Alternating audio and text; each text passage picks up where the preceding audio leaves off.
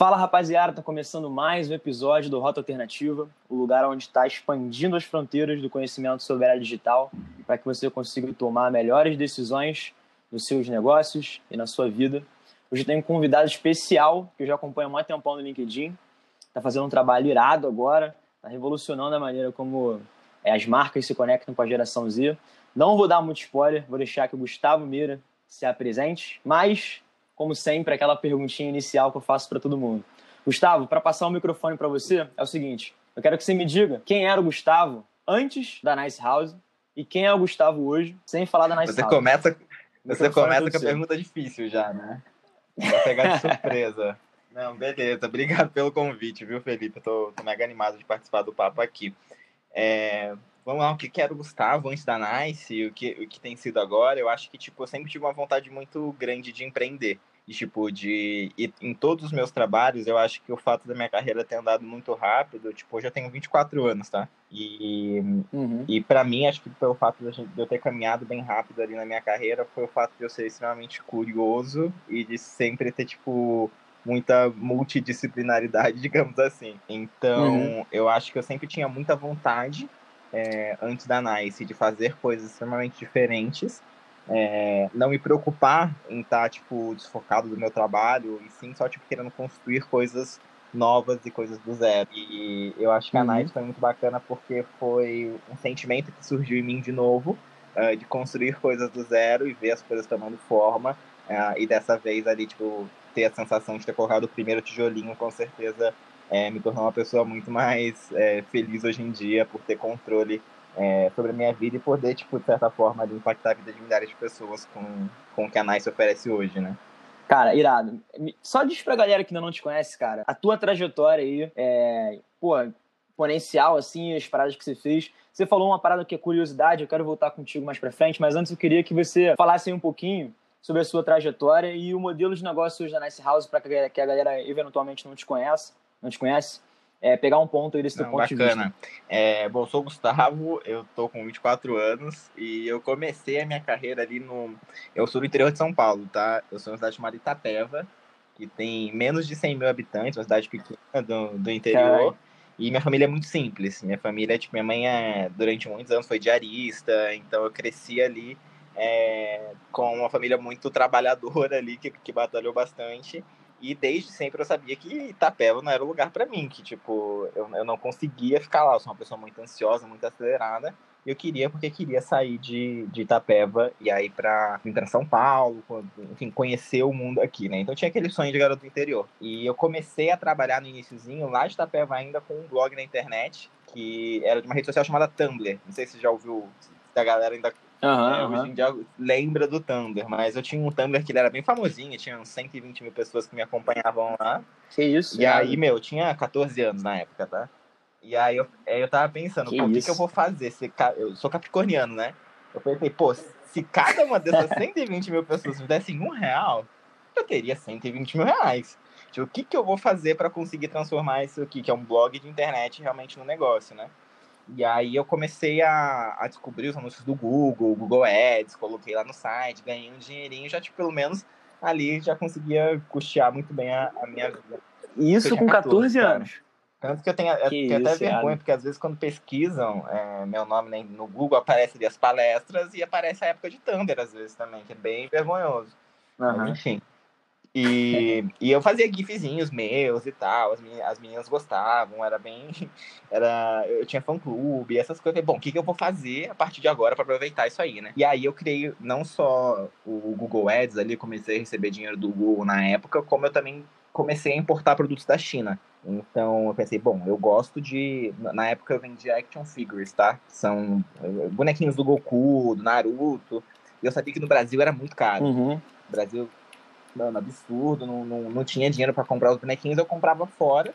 E eu pensei, bom, o público que me acompanha também gosta dessas coisas. Por que não aproveitar uhum. e também criar um e-commerce e usar a minha própria base do meu, do meu próprio blog para revender esses produtos? Perfeito e, perfeito. e aí foi bem bacana, tipo, a loja ali obviamente faliu, eu não sabia o que eu tava fazendo, tipo, conseguia ter um, um lucro muito grande ali em cima das vendas dos produtos, mas Eu também eu tinha, nessa época aí, já, já fazia uns dois anos, eu tava com os meus 16, e eu fiquei com ódio, tipo, principal ali, porque eu não tinha nenhuma noção de lidar com negócios.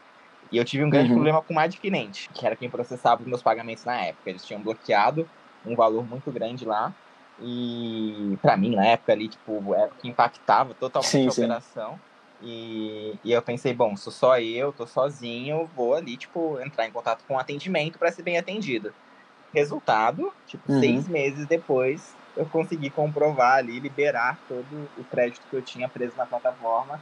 É, por uma falta de atendimento, por uma falta de comprometimento ali. Tipo, sim, sim. E uhum. o mercado de pagamento na época também era muito era muito precário. É. Mega, é, isso. Era isso, muito precário, esquece. tipo, então pra gente, pra mim, tipo, pô, era um empreendedor jovem ali, tipo, animado pra caramba pra ter seu primeiro negócio. E ali me esteifaram aquilo ali, tipo, de uma maneira muito chata, com um atendimento muito ruim. E isso me ficou na cabeça durante um bom tempo, né? Falei, bom, esse negócio de empreender não é pra mim. Uhum. Deixa eu seguir aí a minha vida e vamos, vamos embora. E aí, quando eu segui a minha vida, tipo, chegou ali com meus 17, 18 anos, vim para São Paulo, tentei fazer faculdade, tentei ficar 15 semestres na faculdade, e eu tava enlouquecendo ali, porque eu achava que tudo aquilo ali, tipo, não só não fazia sentido, tipo, eu falava, meu, mas se eu quiser, uhum. eu preciso no Google isso, eu sou uma pessoa que aprende no YouTube, sabe? Tipo, isso gera muitos questionamentos uhum. às vezes também. Mas, tipo, meu, a minha melhor forma de estudo é abrir a internet e ir a fundo no assunto que eu quero aprender e correr, e correr atrás. atrás. Eu sou uma né? pessoa que, tipo, eu sempre estudei muito sozinho. E para mim, aquele ambiente ali de escola e tudo mais, para mim, a forma de educação não fazia sentido. E eu falei, bom, vou, vou, vou refletir se é isso mesmo que eu quero. É, e durante essa reflexão aí surgiu na minha vida uma empresa que na época anunciou num grupo do Facebook é, de audiovisual é, na época eu estava fazendo rádio TV, porque eu queria trabalhar com comunicação. E aí eu vi essa vaga no, no, num grupo do Facebook que tinha uma foto do Dumbledore apontando uma varinha com aquele óculos de meme, falando, tipo, procura-se um mago dos vídeos. Aí eu falei, putz, eu gosto de Harry Potter, eu gosto de vídeo, sou eu, deixa eu sou ver eu, se né? eu gosto de mago dos vídeos. E eu escrevi um e-mail para esse cara contando a minha história. É, eu não esperava ali que eu fosse ter a resposta, porque eu escrevi um textão realmente gigante no, no e-mail contando a uhum. minha história. É, e quando eu contei para essa empresa que quem tinha me ferrado de empreender e de seguir meu sonho era uma adquirente, é, brilhou os olhos, porque essa empresa era Stone. Cara, a Stone ali com seus 90, 100 funcionários ainda, estava no comecinho da empresa, tipo, tinha o escritório do Rio e o escritório de São Paulo, é, não tinha polos no Brasil inteiro, não tinha nada, tipo, onde a gestão ali da, da liderança ali dos sócios da Stone estavam do meu lado o tempo todo. Para uhum. mim, quando eu contei essa história, eu falei que, meu, eu tô em busca, tipo, de eu, eu, amo empreender e a Stone tem um propósito muito claro ali de apoiar o empreendedor brasileiro é, e de revolucionar o mercado de pagamentos e trazer toda essa, essa esse, esse mercado que foi durante muito tempo ali mal supervisionado, né? Foi um monopólio, duopólio durante muito tempo. Quando eu uhum. entendi a história da Estônia, o propósito da empresa, o potencial que tinha, eu falei, bom, acho que esse é um lugar que eu quero passar um bom tempo da minha vida. E eu me apaixonei pela Estônia, tipo, eles me, me, me adotaram ali, tipo, eu tinha, eu tinha acabado de fazer 18 anos quando eu entrei na empresa é, pro meu primeiro emprego, já entrei como analista júnior, super feliz ali. É, abandonei a faculdade, é, larguei e comecei a focar 100% em empreender pelo negócio ali, né? E fazer parte da construção daquilo. E eu fiquei na Estônia durante três anos, é, acompanhei todo esse processo aí de sair de uma startup para se tornar um unicórnio, de se tornar a grande potência que a Estônia virou hoje. É, tenho, tenho amigos lá dentro até hoje, assim, que são que eu sou apaixonado Imagina. por eles. É, e aí, para mim, chegou um momento ali na Estônia que eu, que eu tava buscando ali é, coisas um pouquinho novas. Eu fiquei três anos lá e a empresa saiu ali, tipo, enquanto eu era pessoa 100 que tinha entrado na, na, na, empresa, eu já tava saindo ali quando a empresa tinha quase 4 mil funcionários. Então, uma empresa que cresceu muito. E esse conhecimento ali que eu adquiri durante o tempo, eu comecei a usar em. Eu sempre trabalhei com comunicação, com produção audiovisual, com redes sociais. E aí, a partir disso, eu fui pro Magazine Luiza no Magalu eu cuidava do Luiza Labs, que é o laboratório de inovação do Magalu. E aí, com quantos anos você foi para lá? Só para eu ter uma é, essa foi, de Foi, lá pro Luiza. 21?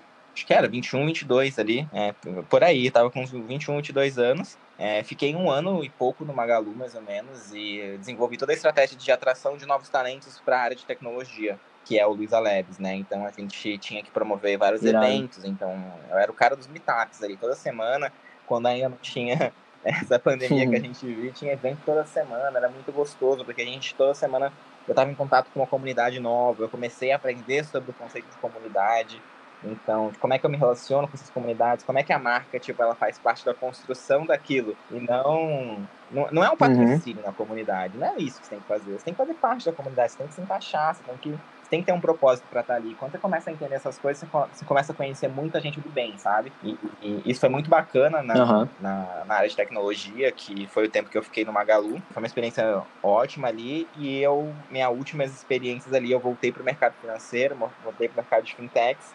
E eu fui para a XP, e a XP ali foi um momento que eu fui muito atraído por pessoas que estavam trabalhando lá, que eram extremamente referência para mim, né? E aí eu tive uma passadinha aí pela XP e pela Isinvest, que são duas corretoras do mercado financeiro, é, até aí, tipo, perceber uhum. que, putz, eu acho que eu tava patinando um pouquinho ali, e, e, acho que eu não tô sabendo muito bem, acho que eu não tô me encaixando muito bem, é, mas, assim, na, na forma como eu, no, no cargo que eu tinha antes, nas coisas que eu fazia antes, e aí voltou ali aquela chamazinha, aquela vontade de empreender e de voltar a fazer o um negócio. E assim nasceu a Nice, que hoje ela é uma plataforma de entretenimento para a geração Z, né? Então a gente tem um dos principais veículos que hoje no TikTok é, movimentam milhões de pessoas. Então, eu gosto de trazer a Nice ali é, desde o seu início, porque ela nasceu ali com um propósito muito claro, que era de encontrar talentos. A gente queria encontrar os criadores de conteúdo mais talentosos do TikTok. É, e aí a gente pensou um pouco, né? Uhum. A gente quer fazer esse projeto, a gente quer unir é, vários criadores de conteúdo para morarem numa casa, é, com um filmmaker à disposição, com um editor de vídeo, com um estúdio de gravação, com um estúdio de dança, com um estúdio de áudio, é, com toda uma estrutura necessária para você ser o melhor produtor de conteúdo que você possa ser.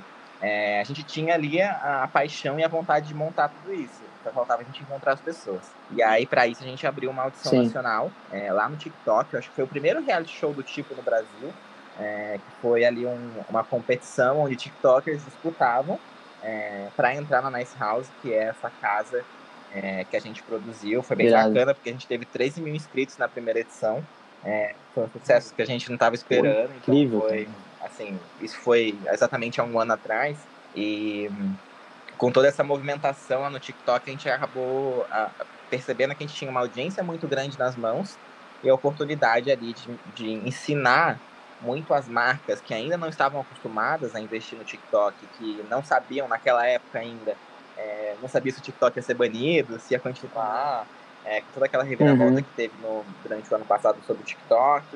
É, então as marcas estavam muito confusas sobre a plataforma e a gente fez esse papel de, pô, beleza, é, a gente quer construir essa casa, a gente quer construir esse projeto, a gente quer mudar a vida de vários criadores de conteúdo, quer dar essas ferramentas para que é, eles se desenvolvam. Então, como é que a gente vai é, viabilizar tudo isso, né? Então, as marcas foram uma chave para a gente conseguir botar tudo isso no papel.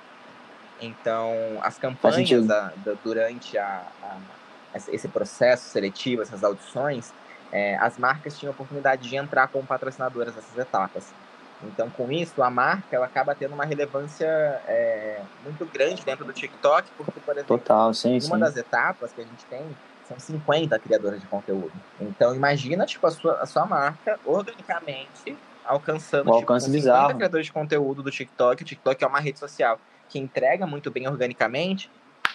Pronto, cara. Tipo, sim, tipo, a, a marca ganha, o projeto ganha, esses criadores de conteúdo ganham mais visibilidade então, porque quando você trabalha com uma marca grande, obviamente, você tem que. Você aprende muita coisa.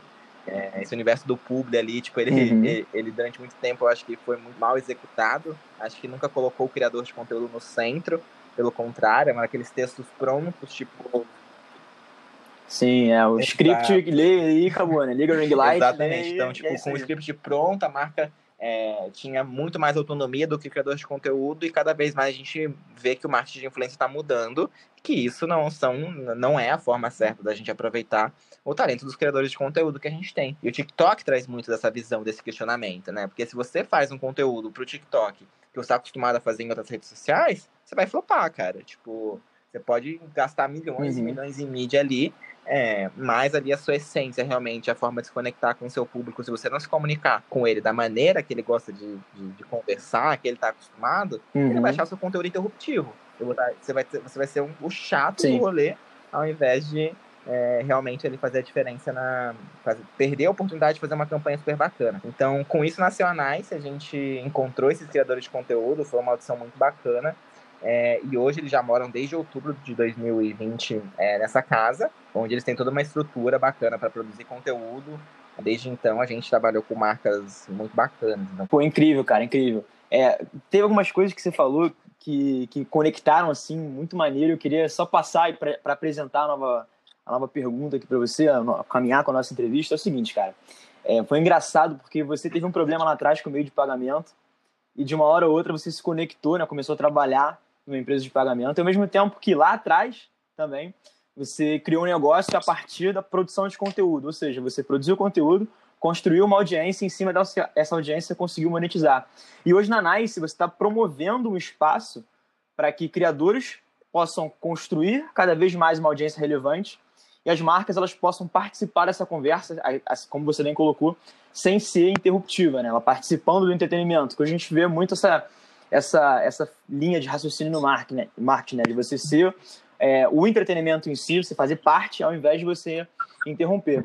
E eu fico pensando, cara, que mesmo com o movimento da Nice, mesmo com vocês criando uma plataforma, unindo forças com, com criadores de conteúdo que entendem o conteúdo nativo da plataforma, que isso é o maior ouro, quais são as principais objeções que vocês estão vendo de marcas ainda um pouco relutantes com o TikTok? Qual é o maior trabalho que vocês têm, se é que vocês têm, né? Estou chutando aqui, de educar essas próprias marcas quanto ao poder do TikTok? Essa é uma curiosidade que eu sempre tive, mas eu nunca encontrei uma pessoa que realmente vive isso na pele para conseguir me responder. Mas, inclusive, a gente sempre mostra, é, com alguns exemplos um pouco mais práticos, é, o quanto a gente perde performance quando eu tento reproduzir um conteúdo que não é a cara do TikTok, o que não é o que, a gente, o, que o, o usuário que está ali espera. Eu acho que, tipo, te respondendo essa pergunta, acho que quando, quando o TikTok testou pela primeira vez no Brasil a ferramenta de mídia é, deles com um anúncio, né? Então, uhum. você abria o TikTok é, e você via lá um anúncio obrigatório para você assistir. É, foi cruel o massacre nos comentários. É, foi aquela coisa tipo de, de, de, ataque, onde as pessoas que acompanhavam a plataforma não estavam entendendo aquilo. Tipo, ah, beleza, agora você é obrigado a ver propaganda aqui também. É, e para o usuário isso fica uma frustração muito grande, né? Então, se eu estou sendo interrompido ali, se eu estou tendo é, um conteúdo, tipo, longe da realidade do TikTok, é, eu me perco um pouco. Tipo, as pessoas não vão me engajar com o potencial que eu tinha para engajar. Não quer dizer que você não tem que fazer mídia, você tem que fazer mídia. Mas você tem que fazer a mídia com o conteúdo uhum. certo. Então, acho que uma, uma, uma das coisas que tornou o TikTok ser tão grande é porque a gente tá. Acho que, obviamente, a gente tá num momento muito triste da nossa história e acho que, tipo, a vida hoje em dia ela é repleta de notícias ruins. É, é, você abre o Twitter, você vai ver notícia ruim. Uhum. Você abre o Instagram, se você segue alguma página de jornal, alguma coisa do tipo, você vai ver notícia ruim. E isso demorou para acontecer e, e, e, ainda hoje acontece muito pouco dentro do TikTok. E o TikTok, ele cada vez mais foi sendo usado ali pra gente como uma rede social de escapismo. É, é, é, então, o escapismo que a gente teve durante uhum. o ano passado para usar o TikTok e absorver ele ali como uma forma de relaxar, de se divertir, de fugir um pouco da loucura que acontece no mundo, eu acho que foi uma das grandes chaves da ferramenta ter se tornado um sucesso.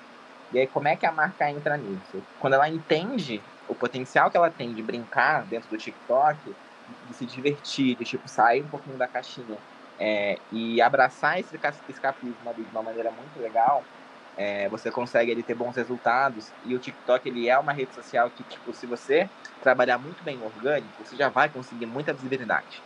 Se você trabalhar muito bem os seus conteúdos se você fizer muito bem a sua página como empresa eu acho que isso é, um, é, um, é uma grande pergunta que a gente sempre teve tipo a marca eu preciso ter um perfil no TikTok? É, a gente sempre recomenda que sim eu acho que é super bacana mas você sempre tem que se, se, se não se esquecer é, da importância da frequência né então, uma marca que às vezes faz um lançamento no TikTok uhum. hoje é, e não volta, tipo, ou posta conteúdos ali, tipo, de maneira não recorrente, putz, não é assim. Você tem que movimentar muito bem a plataforma, você tem que falar a língua das pessoas que estão ali. Então, eu acho que os principais desafios que a gente teve foi, tipo, de, de, de mostrar isso, tipo, da marca entender que o público é aquele público embaraçoso que a gente já está acostumado de onde tem que estar o logo da empresa, tipo, em grandíssimo destaque. Uhum é, não funciona mais. Legal, agora eu quero ir pro outro lado da mesa, cara. Eu até gravei um episódio aqui, tem uns dois meses, eu acho, falando sobre como funciona a mente no TikTok. Foi a minha opinião sobre como eu vejo os padrões dos conteúdos. Eu queria dar a minha opinião, te fazer uma pergunta, queria ver a tua perspectiva sobre isso. O que eu tenho visto, cara, é que o TikTok em si, ele é um formato de conteúdo curto em relação às outras plataformas. Então, o criador ele tem que ter uma, uma mente é, é, treinada para encontrar, encontrar padrões no dia a dia e contar esses padrões através de uma, de uma forma bem humorada que faça as pessoas saírem do estado emocional zero, né? Então, pô, tem um cara que eu gosto bastante que é o Isaías. E, cara, o que tem acontecido é o seguinte: eu vejo que as pessoas elas têm que ter uma mente muito treinada para identificar padrões, transformar esses padrões de uma forma bem humorada e, ao mesmo tempo, tem que ser contextualizado, né? A gente tem que saber é, é, é, lidar com o que está em tendência, o que está em alta no momento. No início, você falou é, sobre curiosidade, que isso foi um motor na tua carreira. E eu queria é, pegar a tua perspectiva sobre como você olha para os criadores de conteúdo. E até se você quiser falar um pouco mais da seleção, de como vocês pe pescaram esses talentos no Nice House, vai ser interessante, porque é, o que mais eu vejo nas pessoas que, que querem, é, é, entre aspas, subir a superfície das, das plataformas é, sociais é tentar replicar alguns padrões, algumas fórmulas de bolo que alguns é, é, criadores de conteúdo vendem, né? E eu acho que, que o principal é você saber adicionar a sua própria essência na tendência de cada plataforma. Então, eu queria saber, para você, até que ponto a curiosidade é um fator que, que move o, entre aspas, sucesso desse criador? E quais são os padrões que você vê entre os próprios talentos aí de dentro que falam, pô, isso aqui é uma característica de um criador de conteúdo que, pô, que, que constrói realmente uma, uma audiência e que, de qualquer maneira, acaba conseguindo fechar Cara, muito patrocínios em cima Vou disso. falar primeiro um pouquinho da Nice e um pouquinho do que eu tô vendo do, do que tá acontecendo com esse criador de conteúdos. Na Show. Nice, o nosso objetivo desde o começo era formar um coletivo, né? Então a gente sabe, volta e meia, o mundo pop e as coisas que a gente acompanha, ela é, é, e até mesmo o mundo da música impacta muito disso. Ela tem ali seus momentos onde os coletivos acabam grande destaque, né? E a geração Z ela não é uma geração individualista, é, que nem a, a, a, geração antiga, ela é uma geração que gosta do coletivo, ela gosta de se sentir em comunidade. Esse sentimento é, uhum. é uma das coisas mais importantes e, eu, que, e que para mim tornou o TikTok uma ferramenta tão divertida, assim. É, foi o fato de realmente encontrar a minha comunidade, porque o conteúdo do TikTok é altamente personalizado para você. Então, aquele For You ali, ele não é piada, né? Ele é, ele é tipo um negócio que, mano, se você vê um vídeo de cachorrinho, ah, você salvar, vai aparecer cachorrinho na sua timeline. Então, tipo, ele é um Muito conteúdo mais, altamente sim. personalizado para você. E quando você se sente ali acolhido, cativa, porque, meu, tudo que eu vejo aqui são coisas que eu gosto, as pessoas que estão comentando são pessoas que provavelmente têm gostos parecidos com os meus, eu acabo criando uma comunidade ali é, muito relevante. Então, quando a gente pensou na Nice, a gente falou, bom, a gente precisa criar um... As pessoas vão morar juntos, é, elas, obviamente, vão ter perfis muito diferentes ali, é, mas a gente precisa criar uma coisa que a gente acha que é muito forte entre eles, a gente buscou duas coisas ali principais. É, uma delas era o potencial de engajamento dessa pessoa. Então, independente dela ser uma pessoa, um, um, criador de conteúdo que tenha, tipo, 5 milhões de seguidores ou tenha 10k, exatamente. Então, Você estava olhando mais a longo prazo. Isso, a né? gente teve criador de conteúdo que passou na audição é, com 15 mil seguidores e teve pessoas que passaram com 3 milhões de seguidores. Então, é, a gente uniu ali as pessoas pelo conteúdo e não necessariamente pelos números, né? Então, o potencial que essa pessoa tinha de engajar é, a sua fanbase, ali, independente do que do, independente do que seja, da quantidade dela, mas se ela tinha um bom engajamento, pessoas que acompanhavam muito, uhum. pô, bacana, isso é perfeito. E você trouxe uma coisa que é muito relevante, que é o formato. Então, tipo, acho que a gente buscou ali criadores que fossem muito autênticos em seus formatos e que mandassem muito bem. Então, por exemplo, o Walter, que é um dos nossos maiores creators hoje. O Walter tá na internet tipo, desde os 13 anos dele, tá com 16 agora, não tá. Não, ele não é muito velho, ele já tá com 16 anos, e ele se destaca com vídeos de comédia. Uhum. Tipo, o Walter tem um formato que ele ficou famoso por um meme durante alguns anos atrás, que era o Garrafa Transparente, e ele encontrou o formato dele. Ele fazia as pessoas rir, ele trazia conteúdo engraçado e as pessoas acabavam gostando desse formato dele. O Lucas é a mesma coisa. O Lucas aproveita muito dos vídeos do TikTok com aquele áudio narrado por cima, contando uma história, uhum. trazendo tipo é, essa parte de humor para cima disso.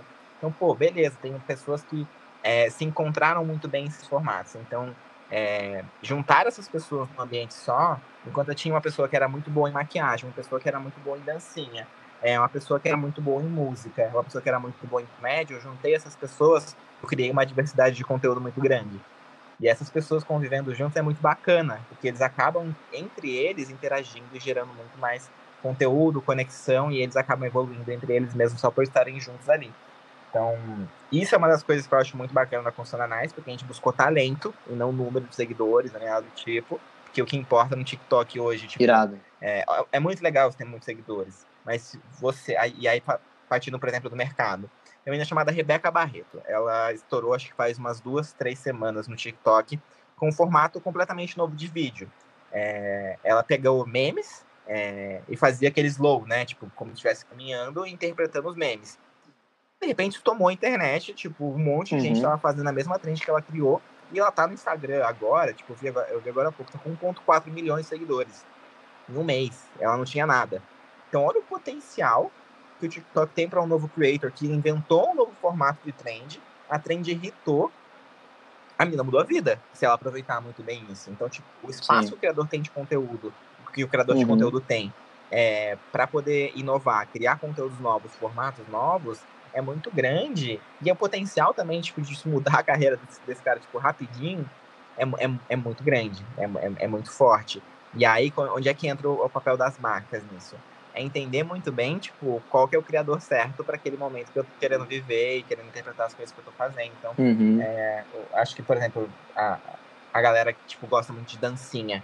É, tem marcas que se conectam muito bem com dancinha, que fazem um trabalho muito bacana. É, então, você aproveitar as coisas. O TikTok não é só dancinha, tá, gente? Então, até para as marcas aprenderem. Você não precisa chegar no TikTok uhum. sendo uma marca que não tem nada a ver, fazendo uma dancinha. Porque nem sempre todo mundo vai engajar. Você talvez encontrar uma forma que fale melhor com o seu público, um formato diferente, possa até ser melhor do que você lançar uma dancinha com algo que não se conecte tanto. Pô, animal. Cara, eu tenho uma curiosidade para pegar a tua perspectiva, que é o seguinte o que, que era uma verdade assim para você? O que, que você acreditava profundamente no início do TikTok e que com o tempo te provou o contrário? Existiu alguma coisa assim que você falava, não, cara, vai ser assim, e de alguma forma você viu que o teu pensamento não, não realmente deu um match com, com a cara, evolução da plataforma? ferramenta, eu, eu acho que assim, hoje, até trazendo uma visão assim como, como uma pessoa que está muito próximo dos criadores de conteúdo, é, é muito diferente quando uhum. você compara com outras redes sociais, como por exemplo o YouTube. É, a forma como o criador de conteúdo já tem mais estabilidade para trabalhar. É, hoje eu acho que tipo ainda é muito complicado para o TikTok. Ainda, tá? Acho que é uma, obviamente uma, uma questão que eles estão movimentando muito e que estão investindo nisso. É, mas o criador de conteúdo ele acaba sendo muito desamparado hoje. Né? Então, se você é, no TikTok, qual é a primeira coisa que você imagina ali como criador de conteúdo para se fazer? Beleza, vou fazer um trabalho com marcas. Putz, não consegui fazer um trabalho com marca. Como é que eu ganho receita com o meu próprio conteúdo?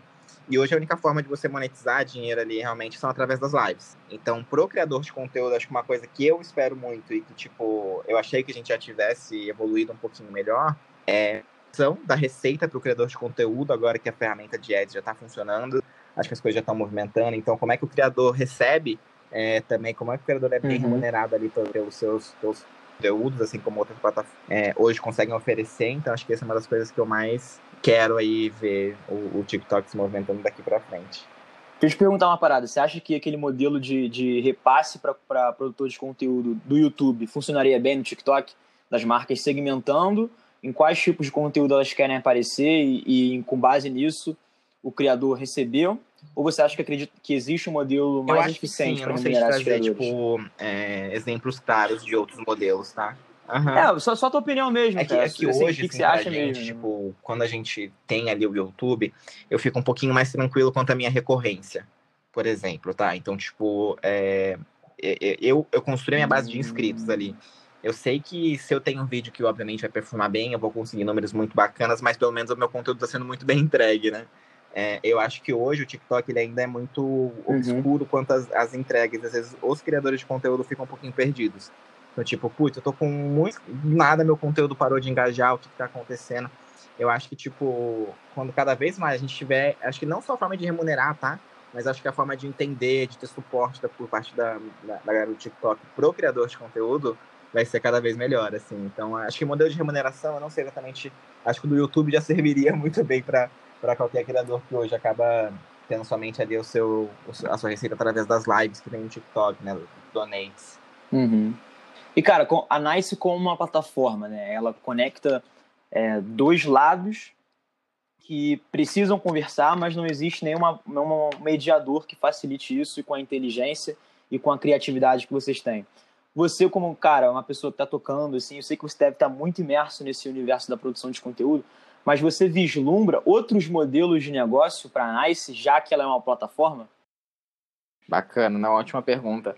É, acho que o próximo passo da Nice é cada vez mais se tornar uma marca direct consumer, tá? Então, eu hum, acho que tipo, a gente quer cada vez mais é, explorar muito mais esse universo da geração Z, é, das pessoas que estão ali, que consomem TikTok. Então, eu acho que, obviamente, é, estar ali com as marcas é, faz parte do processo, é, mas cada vez mais o nosso foco é na marca Nice House como um todo, né? Então, como é que a gente tem fortalecido isso e o que, que eu acho bacana? É, hoje, por exemplo, a gente tem uma comunidade com mais de 20 mil fãs é, que acessam essa comunidade. É, é, um link, tá? Tipo, é como é um site ali, uma plataforma que eles entram é, e conseguem ter acesso a conteúdos exclusivos com os Nicers, que, pô, a galera, querendo ou não, desde quando é, iniciou o projeto, assim, a gente tem ali uma audiência muito grande no TikTok.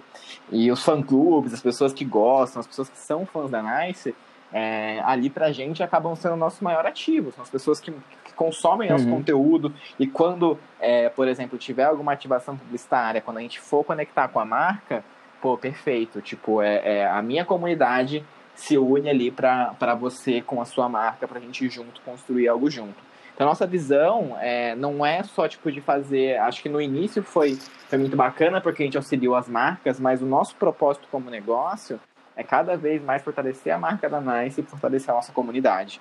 E realmente ali ser um veículo de entretenimento para a geração Z extremamente completo, porque hoje, assim, hoje nossas principais ferramentas de trabalho são o YouTube e o TikTok, é, e o Instagram, obviamente. Então, tipo, cada vez mais a gente quer atingir novos, novos formatos, a gente quer sair uhum. é, um pouquinho ali dessa, desse primeiro momento que, que marcou muito a Nice, que foi o início com o TikTok, eu acho que outros exemplos bacanas, né? A gente tem a Nice ali como um todo, ela tem a sua frente musical hoje também.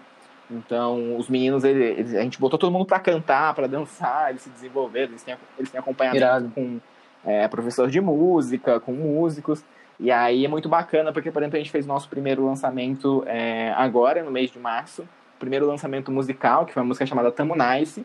E assim, a gente está com 1,2 milhões de views no YouTube hoje. Esquece. Então, Exato. como grupo musical, a gente também está se provando é, ser uma marca ali que está sendo consistente, que está conseguindo produzir música. Que então a Nice, no final do dia ali, a gente chama de plataforma justamente porque ela tem várias frentes de se conectar ali uhum, com, com o seu público, né? Então acho que a comunidade, que é a nossa plataforma ali que, que a gente consegue realmente conversar com, com os fãs, é, que a gente tem conteúdo exclusivo, que é, os fãs têm até verificadinho, né? Quem é dono de fã clube tem verificado dentro da plataforma. Então, ela, ela, é toda com a cara da Nice, que é muito bacana. Então, cada vez mais o nosso foco é, vai ser investir tipo, na marca Nice House como um todo e realmente ele se tornar. É, acho que crescer nossa audiência cada vez mais e aí sim tá, tá preparado para conectar a nossa comunidade com a comunidade das marcas aí que, que acreditam no nosso trabalho. Incrível. Isso é uma parada que eu bato muito na tecla aqui. Tipo, pô, você não necessariamente precisa começar construindo um produto e correr atrás das pessoas que pô, eventualmente vão se interessar por ele. Você pode começar justamente pelo conteúdo, construir uma audiência que realmente te dá atenção e confia em você, e aí você encontra formas de dar net com o estilo de vida dessas pessoas. Achei muito irado a, a, a ideia de vocês lançarem um braço de música, porque no final do dia é, a Nice House ela faz parte do dia a dia da geração Z e a música também faz parte, né? Então quando você consegue unir esses, esses, esses pontos de contato, ainda mais se enxergando com a marca Direct Consumer, acho que é, é essencial. E, cara, tem uma coisa que eu sempre quis perguntar, que é o seguinte, você entrou na Stone, você acompanhou toda essa evolução da uhum. Stone, é, desde uma marca, é, de, uma, de uma startup até ela realmente se consolidar. Sei que você também passou por projetos de employer brand, você construiu uma marca empregadora. Quais foram os pontos que você pegou, né, o, o que você respirou dentro dessas grandes empresas principalmente no que diz respeito à construção de marca, que você tem é, trazido para a Nice, você tem adaptado com a sua cara, com a sua essência, para você continuar colocando essa roda que em bacana movimento? essa pergunta, né? Muito, muito legal. Eu acho que. Você está me ouvindo, né? Tô, tô. pra que, eu, vou, eu vou deixar essa parte. Pra quem não sabe, cara, a gente ficou uns 10 minutos aqui tentando um se comunicar com o outro, porque ele não me ouvia. É a frase mais mas, dita do enfim, home office. agora foi. é, tá me ouvindo? Não, mas vamos lá. É... eu acho que o que, eu aprendi, o que eu aprendi muito ali nessas outras experiências e que eu acho bacana e que o, no, o dia a dia, tipo, eu percebo que a gente tem os mesmos problemas e as mesmas dores é, de quando você é muito grande. Então, tipo, todo mundo tá sempre construindo, todo mundo tá sempre querendo é, medir resultado logo. A gente, a gente, uma coisa que eu aprendi, que nem tem a ver necessariamente só com branding, mas que pra gente é muito relevante, é testar. Então, tipo, a gente sempre faz MVP de tudo, né? Então, a gente, por exemplo, desde um evento que a gente vai produzir, que a gente queira investir, é, realmente, tipo, vamos fazer uma versão pocket, sentir os resultados, é, ver como vai ser, aprender primeiro e depois lançar uma versão e ir evoluindo cada vez mais. Então, acho que isso é uma das coisas que são muito simples, tipo, muito básicas e que a gente, é, hoje na NICE, acaba fazendo muito bem. A gente tem uma capacidade de testar, de errar, errar rápido e voltar atrás. Então, eu acho Boa. que isso é uma das coisas bacanas que eu aprendi. Acho que uma das coisas legais também é que a gente está tentando executar cada vez mais firme na Nice é essa ponte com o fã. Então, assim como você falou no Employer Branding, antes a minha outra ponte era o candidato que queria trabalhar na empresa que eu, que eu, que eu, que eu trabalhava, né? É, uhum. É, essa pessoa ali, tipo, pô, tinha um carinho imenso pra mim. A gente tinha que responder todo mundo. A gente tem que estar presente para todo mundo. A gente tem que, tipo, ser cada vez mais humano nessas comunicações. Eu acho que uma das coisas legais da Nice é que por ela ser, por, por a gente ter feito o projeto é, visando sempre ser muito inclusivo, eu acho que isso foi uma coisa muito bacana, a gente nunca, nunca deixar ali o fã desamparado, então a gente está sempre tentando produzir coisas e produzir conteúdos que falem realmente a linguagem do fã e esteja muito conectado com ele, né? É, tem, tem história, assim, cara, de, de fã que descobriu, assim, o nosso endereço é secreto, tá? É completamente secreto, a gente não revela para ninguém, tipo, é, ninguém uhum. sabe. Teve uma fã que, através de um story, é, de um dos meninos acabou vendo é, um pedacinho da rua de trás, da onde fica a casa. É, conseguiu salvar aquilo, fez uma busca gigante é, pelas casas que estavam que estavam na região, viu uma que era similar a Nice e tocou a campainha um dia de manhã na Nice House. Todo mundo acordou desesperado, tipo, o que, que tá acontecendo? E alguém realmente tinha descoberto o endereço.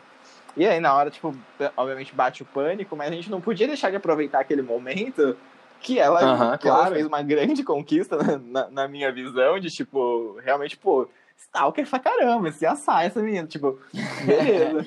FBI tá perdendo uma gente. Exato, né? tá perdendo. Tipo, beleza, vamos se conhecer. Tipo, primeiro, seus pais sabem que você tá aqui?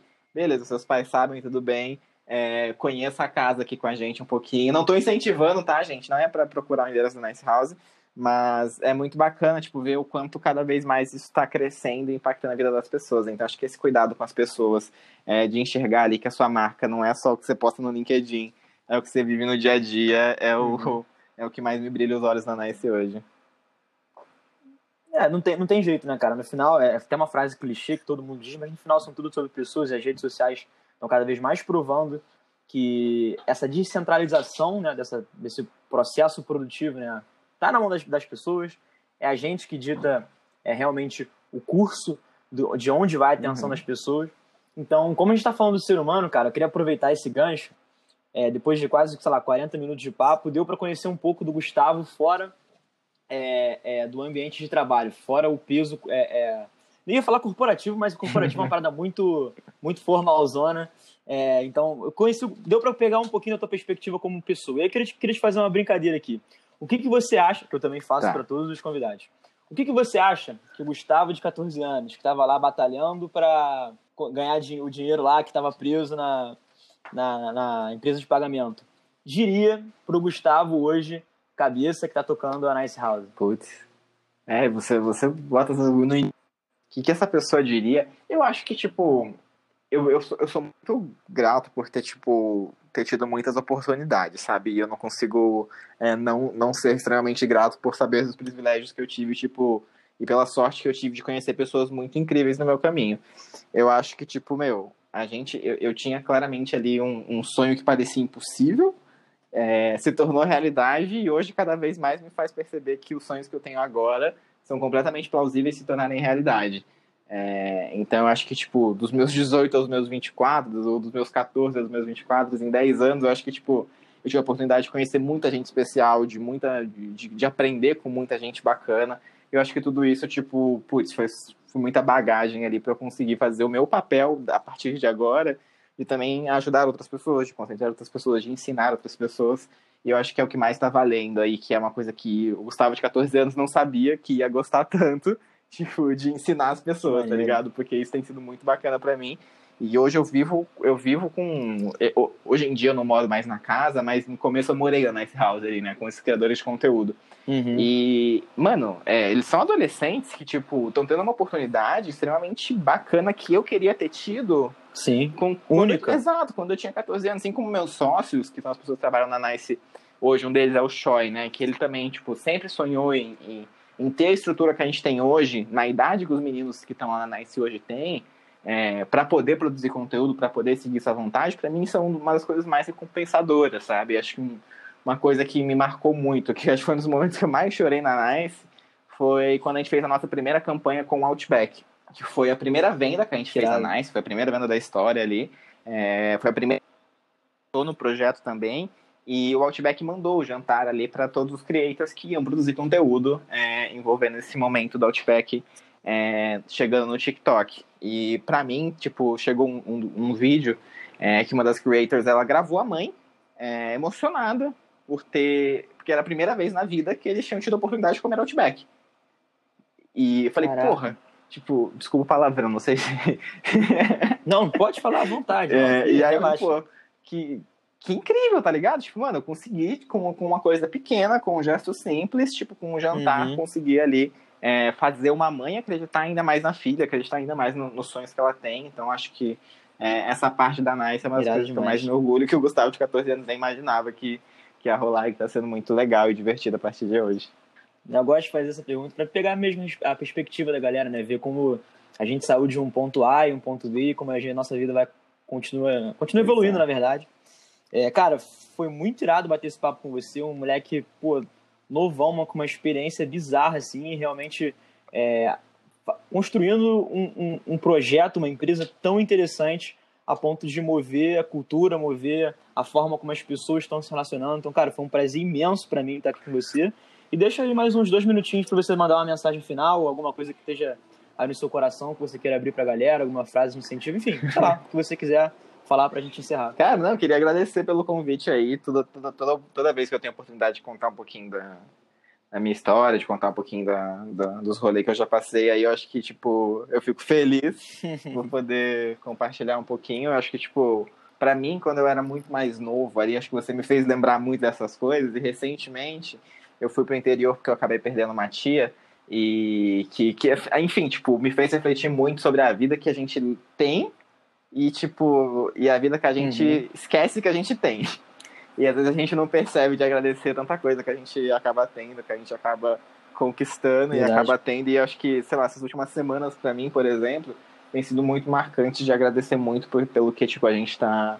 A gente, com o nosso próprio trabalho, a gente fica muito feliz e a gente que, que consegue ter noção dessas coisas, sabe? Então, acho que quando a gente se sente feliz com o próprio trabalho, se sente fazendo parte, construindo uma coisa nova, é, a cada dia, tipo, meu, é um 7x1 diferente todo dia, é um 7x1 diferente todo dia, machuca, machuca. Uhum. A gente não sabe o que vai ser daqui três meses, a gente nunca sabe. Mas acho que essas dores é que fazem a gente ser cada vez mais resiliente, sabe?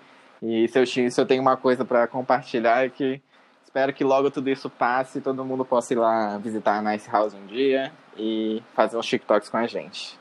Com certeza. Galera, esse papo aí foi relevante para vocês, se você gostou, cara, é, tira um print da sua tela, compartilha no, no Instagram, no TikTok, faz uma, um videozinho maneiro aí ouvindo o Rota, o papo do Gustavo Meira. É, mas, cara, brigadão pelo seu tempo, Gustavo. Tamo junto. E é isso aí, gente. Obrigado, pessoal. Até mais.